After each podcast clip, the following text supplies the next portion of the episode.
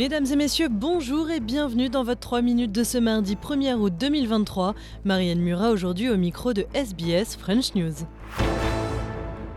On commence avec cette information qui fait froid dans le dos. Un ancien salarié de childcare est accusé de plus de 1600 cas de maltraitance à l'encontre de 91 enfants. Déclaration faite par la police fédérale. Un mandat d'arrêt a été émis contre l'homme de 45 ans. Il est notamment poursuivi pour 136 chefs de viol et 110 chefs de rapports sexuels sur enfants de moins de 10 ans. Les faits se seraient déroulés à Brisbane, Sydney et à l'étranger entre 2007 et 2022. On écoute la commissaire adjointe de la police fédérale australienne. This is chilling news.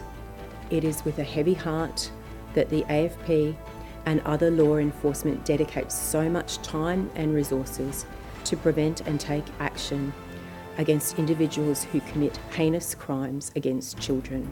Voilà, Justin Goff de la police fédérale sur cette information glaçante. Et si vous avez besoin d'aide ou connaissez quelqu'un qui a besoin d'aide, vous pouvez contacter euh, Lifeline au 13 11 14, la ligne pour prévenir les suicides au 1300 659 467 ou encore la ligne d'assistance pour les enfants ouverte à tous ceux âgés de 5 à 25 ans au 1800 55 1800.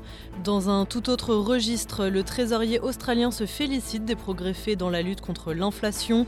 On sait déjà que les taux d'intérêt ont été suspendus à 4,1% en juillet après une longue série de hausses. Eh bien, le taux d'inflation global, lui, diminue plus rapidement que prévu, tombant à 6%.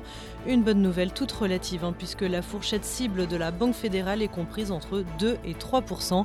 On écoute Jim Chalmers. The government's number one priority is easing the cost of living pressures that people are under. Our number one priority is rolling out billions of dollars in cost of living relief in a way that makes the job of the Independent Reserve Bank easier, not harder. Économie toujours, mais en France cette fois, les prix de l'électricité encadrés par l'État, eh bien c'est fini. Le pays table sur une augmentation de 10% en ce 1er août, après une autre augmentation en février.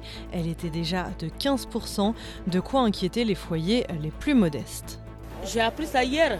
Mais j'étais choquée, je me suis dit, mais et nous, qu'est-ce qu'on fait alors? J'ai une dette de 400 et quelques euros. C'est vrai que ça commence à faire, à faire cher. J'ai ma cuisinière qui est électrique, donc euh, je fais la cuisine deux fois par semaine, hein, vite fait.